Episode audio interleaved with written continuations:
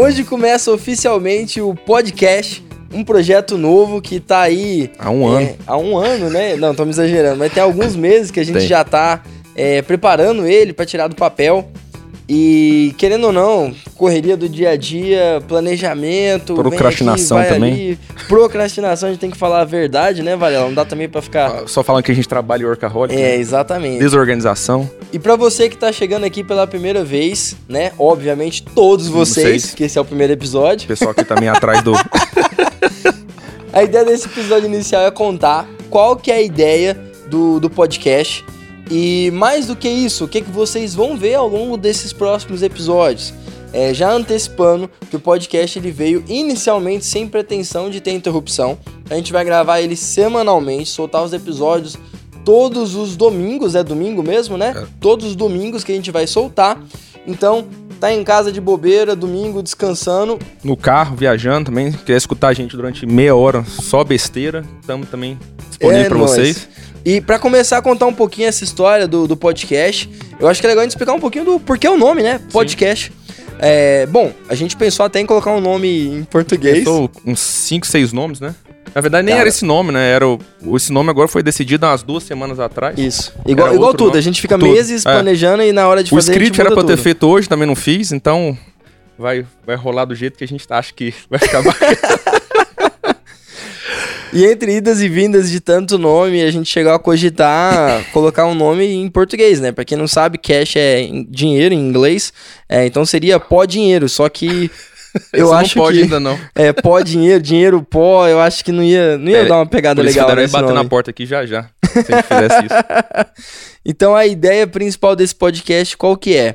Falar abertamente sobre dinheiro, sobre amarras. É, eu acho que historicamente aqui no Brasil a gente tem um preconceito sobre falar sobre o assunto, né, Varela? E tanto Dinheiro- dinheiro, empreendedorismo, o empresário no Brasil é o, é o vilão, né? É visto como vilão. É visto como vilão. O rico aqui é um problema, é o mal, né? O cara tem que se sentir mal por ele ter É, dinheiro. justo. Na família, a pessoa que tem mais dinheiro não pode falar no almoço de domingo sobre o assunto porque é arrogante. Você não fala, né? Não, não, não pode falar. é eu, né? Ai, meu Deus do céu, cara. Quem, quem me dera fosse essa pessoa.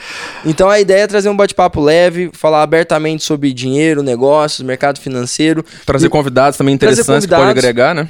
Exato, exato. A A, gente tá com uma um- lista de pessoas muito, Muito legais. interessantes aí. E, Verdade. e eu acho que a missão nossa é que você, que é nosso ouvinte, tá acompanhando a gente aqui, seja nas plataformas de áudio, seja no YouTube, a passe a não só entrar nesse bate-papo com a gente, né? A gente quer que você vá no nosso Instagram, que a gente vai divulgar aqui no final, tanto no meu pessoal, quanto no do Varela, Uhum. quanto no do podcast também. É, e, e abra um bate-papo conosco, com os seus amigos, com a sua família sobre o O assunto. assunto, justo. Ainda mais porque o dinheiro hoje em dia, né? é, essa, essa conversa começou o quê? Tem uns três anos já? Mais Sim. sobre esse assunto, né? Sim. Precisa ser discutido. É, a gente viu agora o coronavírus também, que essa discussão de dinheiro se tornou principal, importante para todos os meios, todas as classes, né? Dinheiro hoje, é, a conversa de dinheiro hoje é como se fosse, sei lá, como está a sua saúde, como é que tá a vida, né? A gente precisa discutir isso em qualquer mesa de bar, família, é, enfim. E eu acho que não só baseado nas narrativas que são apresentadas para o grande público. Sim. E aí é um ponto de crítica, sendo bem sincero, que eu vejo poucas pessoas falarem. Né, de lá pra cá, né? Se for os últimos 3, 4, 5 anos que seja, deu um boom na internet de influencers sobre dinheiro. Acho que principalmente depois da crise de 2015 e 16, né? Sim. Começou ali com a Natália Arcuro. Tinha, um- tem o Gustavo Cerbasi, que já é um tempo atrás Antes já. de redes sociais já falava sobre o Justo, assunto, né? Mas aí ele foi achado depois que começou, né? Na verdade, o Gustavo já existia, mas aí começou a ficar mais em voga depois desse mercado, principalmente depois da Natália Arcuri, que pode ser dividido entre antes dela e depois dela, né? A gente tem que dar o braço a Sim, torcer com aqui. certeza. E, enfim, E, e querendo ou não, é... cara, falando abertamente, podcast é nosso, a gente pode falar o que a gente quiser. não tem patrocinador ainda, então tá tranquilo. Enquanto não tem patrocinador, né? Espero que os patrocinadores que vierem depois já saibam que a gente não vai mudar, vai ser desse jeito. Ou não, né? Dependendo Ou de não, quanto pagar, não. né? Mas bom, é, eu acho que é importante a gente falar que a maioria dos assuntos que são trazidos à tona hoje, querendo ou não, tem, tem um interesse por trás. Tem. Os grandes influenciadores, eles têm grandes instituições financeiras por trás. A gente no início começa empolgado, ah, coloca o seu nome aqui, ah, por que, que ele tá falando isso? A gente vai empolgado, mas depois você vai começar a entender o, o clickbait do, do negócio, você percebe é. que nem tudo são flores, não dá pra cair na ladainha sempre que falam, divulgam alguma coisa, né? Sim. É, e, cara, falando abertamente, Thiago Nigro hoje tá oficialmente envolvido com a XP. Sim. Gustavo Cerbasi, que é um cara que eu respeito muito, estava envolvido com BTG. Natália Arcuri, acho que era Easy Invest um tempo atrás, hoje nem sei, mas... Tem seguradoras que patrocinam Sim. ela, locadoras de carro. Então, até que ponto aquele conteúdo que está chegando para você, consumidor, para você ouvinte, é, absorver, de fato é um conteúdo isento. Justo. Então, a ideia desse podcast é trazer conteúdo nessa pegada. Então, eventualmente, óbvio, eu trabalho no mercado financeiro, tem algumas empresas, o Varela também está nesse mercado há bastante tempo. Eu acho que vai ser legal a gente falar um pouquinho da nossa história aqui. E podemos ter um ou outro assunto que, se vocês forem olhar é, do, do que, que a gente está falando, pode ter interesse por trás? Pode. pode. Só que a gente sempre vai tentar trazer duas visões, dois contrapontos, para vocês também não ficarem reféns do conteúdo que está chegando aqui. Justo. E eu acho que você, ouvinte, também tem que fazer o seu papel de não só ouvir, criticar absorver também. o conteúdo, mas criticar. Claro. Né? E já fica aberto. Mas pega aqui. leve, né, por favor, senão dói, né? Coraçãozinho machuca também. Ele não tá acostumado, mas para mim pode descer além.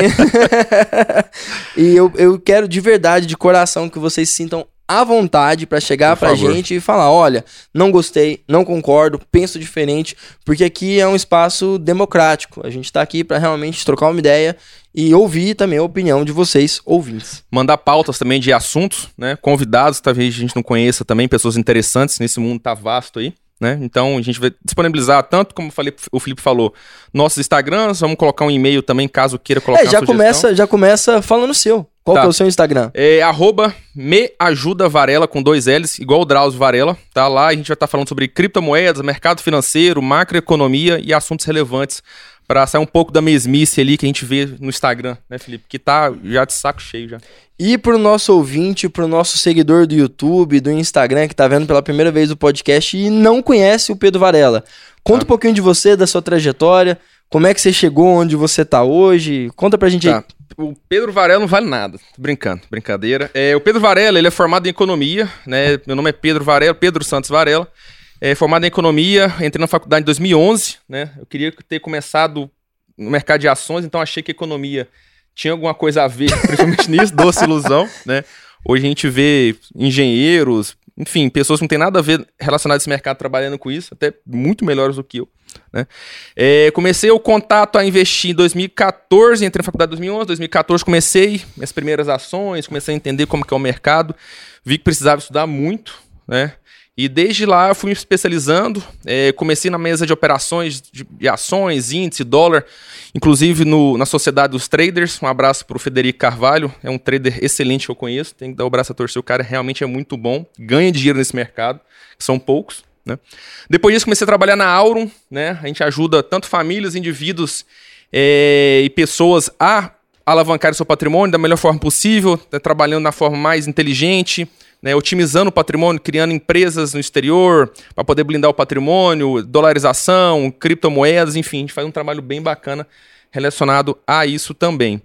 E hoje, né, a gente com um novo projeto aí para trabalhar na parte de educação financeira. O Instagram eu criei em 2018, mais ou menos. Acho que eu fui, quando eu cheguei era tudo mato ainda. Antes de ser modinha. Antes de ser modinha, 2018. Se eu tivesse focado hoje, eu poderia ser um Thiago Negro, né?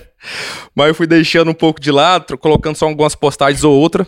E hoje as pessoas estão aí vendo meu trabalho, acredito que estou fazendo um, um, trabalho bem interessante e tentei mudar um pouco o foco, mais macroeconomia, alguns assuntos totalmente fora do que a gente vê hoje é, por aí, fundos imobiliários, ações, enfim. Acho que trabalhar um pouco sobre a macroeconomia, economia internacional, acho que é mais interessante do que, enfim, se você olhar hoje no Instagram, YouTube, tá vasto esse conteúdo, só que o assunto que eu falo é um pouco mais diferente do que os outros comentam por aí.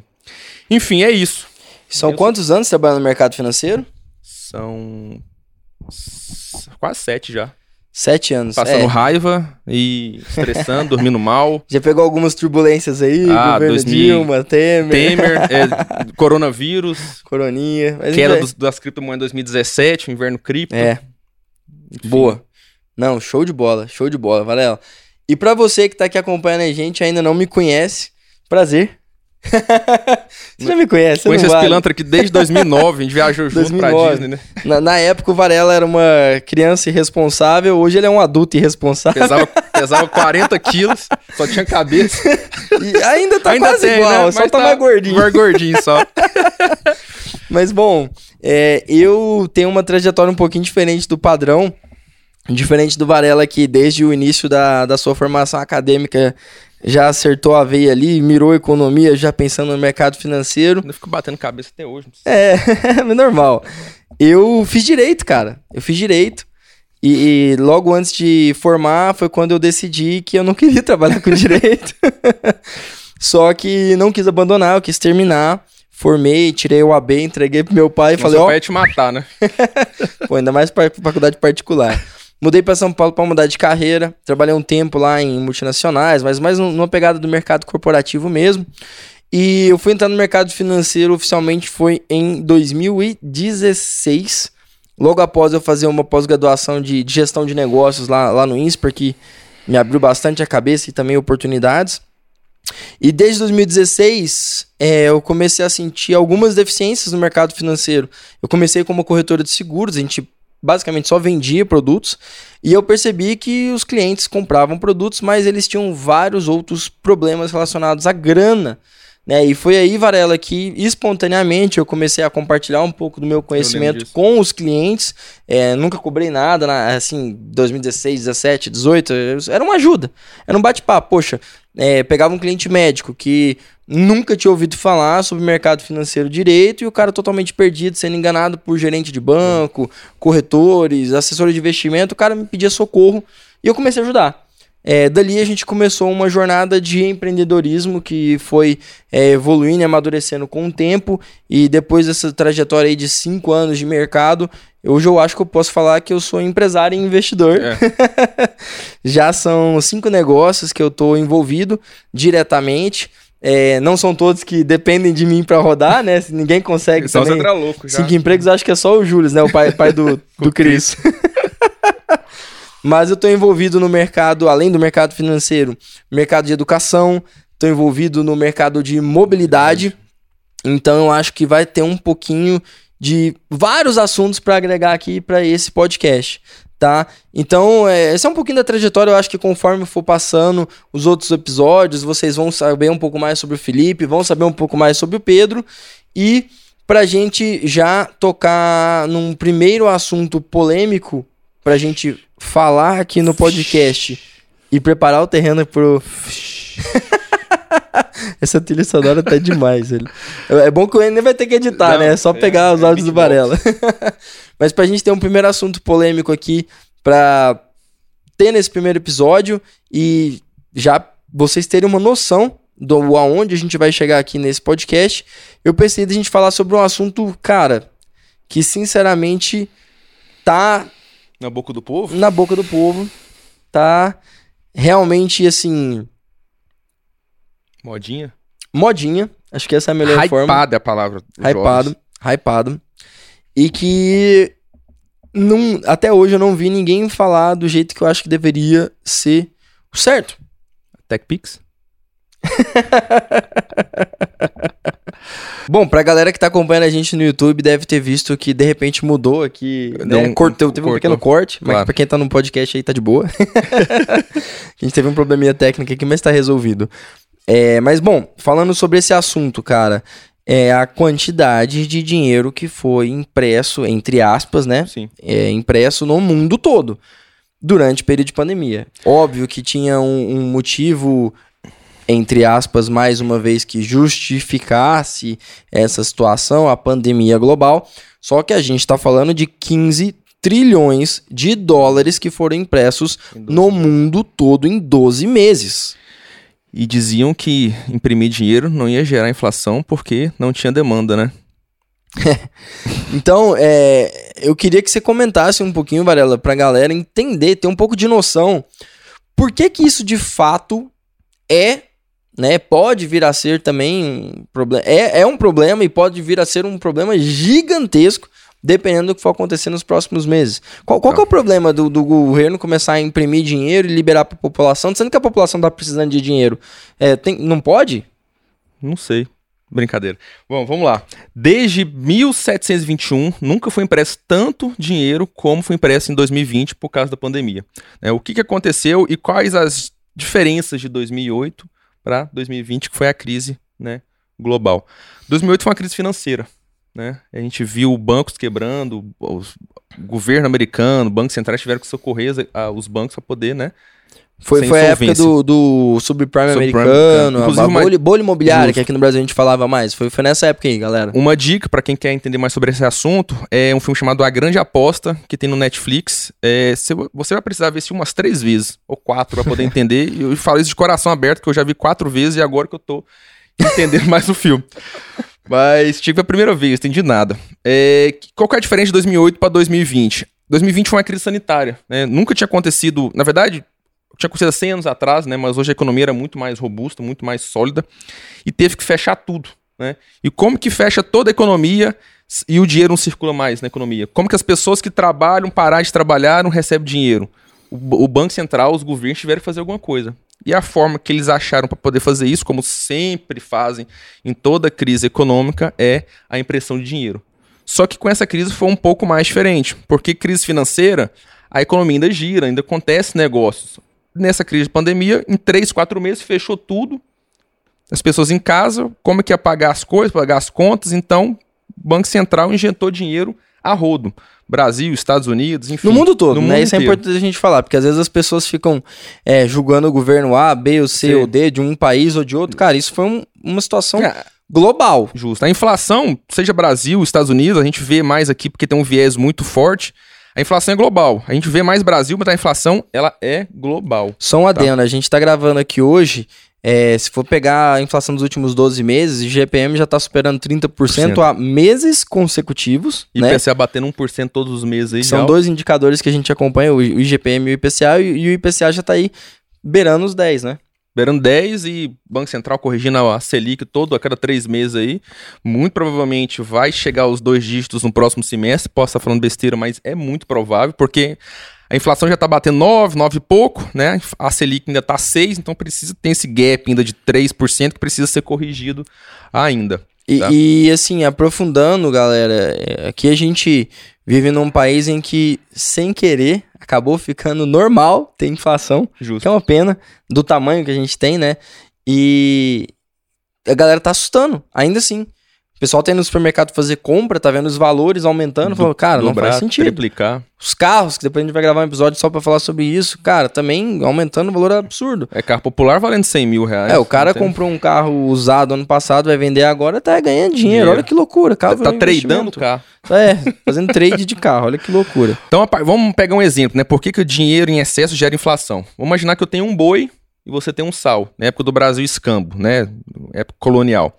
A partir do momento que o Brasil colônia, por exemplo, resolve me dar mais nove bois, então eu tenho dez, e te dá mais nove sais, então você tem dez sais, aquele item escasso já não vai se tornar mais escasso, porque eu tenho em excesso ele. Certo? Compreende? Sim. Então, a partir perfeito. do momento que eu imprimo mais dinheiro, eu vou ter mais dinheiro na economia circulando pela mesma quantidade de produtos. A partir disso, eu tenho mais dinheiro pela mesma quantidade de produtos e vai gerando inflação. Aumenta o preço Aumenta de tudo. o preço de tudo. Porque vai perceber que eu tenho mais dinheiro, então, basicamente é simples, é oferta e demanda. É, e quando Atrelado gente... também, perdão, Sim. A, o que foi o grande problema do Brasil em 2020 foi uma taxa de juros baixo. Brasil, ela, ele não tem estrutura para uma taxa de juros baixa. Então tinha, era um custo de dinheiro baixo para um país que é uma economia especulativa. Compreende isso? Então você Sim. vai dar mais dinheiro para uma pessoa que nunca estava acostumada a ter muito dinheiro. Compreende? Sim. Então, basicamente é isso. E a, gente já estava numa, numa, num período de juros baixos, né? Historicamente falando, vem a pandemia, vem a necessidade do, do, governo injetar dinheiro na economia, porque não está tendo circulação de, de mercadorias, Sim. não está tendo negócio sendo gerado, as pessoas não estão recebendo dinheiro pelo trabalho. Aí que acontece também, um claro exemplo. É, a compra de produtos pela internet nunca foi tão alta no Brasil, né? Empresas de varejo, Magazine Luiza, Via Varejo, enfim, começaram a ter um boom de vendas porque essa, inje essa injeção na economia forçou as pessoas a comprar, seja lá, uma cadeira para poder trabalhar no home office, mas a partir do momento também que o governo começa a me ajudar a colocar dinheiro de graça na minha conta, eu vou começar a consumir mais. E isso vai gerando oferta e demanda. Sim. Tanto que, perdão, mais uma vez, te incomodar, é, se a gente pegar nos Estados Unidos, é, a Bolsa Americana, ela começou a subir demais desde o momento que ele anunciou a questão do auxílio emergencial, porque as pessoas compravam os seus itens e colocavam o restante aonde? Mercado financeiro. Então essa injeção também afetou o mercado financeiro americano, afetou a questão das criptomoedas também. Então, se você pegar é, do ano passado para cá, o gráfico do, da, das criptomoedas, a, o S&P 500, começa a ter uma ascensão a partir desse momento que começa a e é bem, bem, bem no momento em que começa o auxílio emergencial, né? Sim. Que também já parte do pressuposto, não só que as pessoas estão investindo no mercado, mas de que as empresas que estão lá vão ter mais dinheiro entrando, mais produtos vendidos, vão, enfim. E isso vai inflando tanto, vai inflando a economia de mercado de capitais. Como um todo. Né? Porque a, a partir do momento que o governo americano, vou pegar o governo americano, fica mais fácil contextualizar. Parar de ter essa ajuda emergencial, parar de comprar títulos públicos para poder incentivar a economia, o que, que vai acontecer? Vai começar a acontecer uma realização. E aí que mora o perigo também é, e eu acho que quando a gente fala de uma economia nacional, falamos aqui do Brasil, tem uma inflação aqui por conta das decisões que são tomadas aqui, é uma coisa. Agora, outra coisa muito mais complicada, e eu acho que aí vale um podcast só para falar sobre o assunto, é o risco de inflação global. Sim. Porque imagina, se agora os, os preços vão aumentar no mundo todo, vão aumentar os preços de alguns produtos que são importados, que vão aumentar ainda mais os preços dos produtos que já estão aqui, e, cara, aí começa uma bola de neve e que é o investidor que não tiver preparado para esse momento que tem grandes chances de acontecer nos próximos meses, sem sombra de dúvida vai sofrer bastante. Né? Então, eu acho que com isso a gente pode até encerrar esse episódio com gostinho de quero mais, mas fica já a lição de que você precisa sim falar sobre dinheiro, precisa saber o que está acontecendo. Se preocupar com a inflação. Não só porque é legal, não só porque é divertido falar sobre o é assunto. Cool. A gente quer que seja, né? Se não é. for, tá errado esse podcast aqui.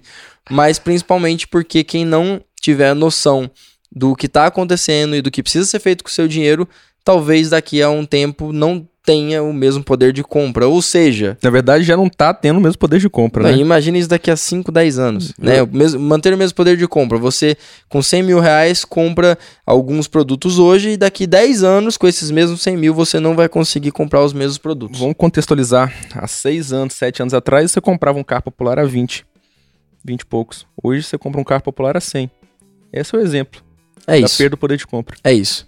Então, sejam muito bem-vindos ao podcast. Esse é um primeiro episódio de vários que a gente vai gravar. Espero que vocês tenham gostado do podcast, porque do, do Varela eu sei que é um pouco difícil. É, complicado. É um cara chato pra caramba. E é isso aí, galera. A gente se vê no próximo episódio. Valeu, galera.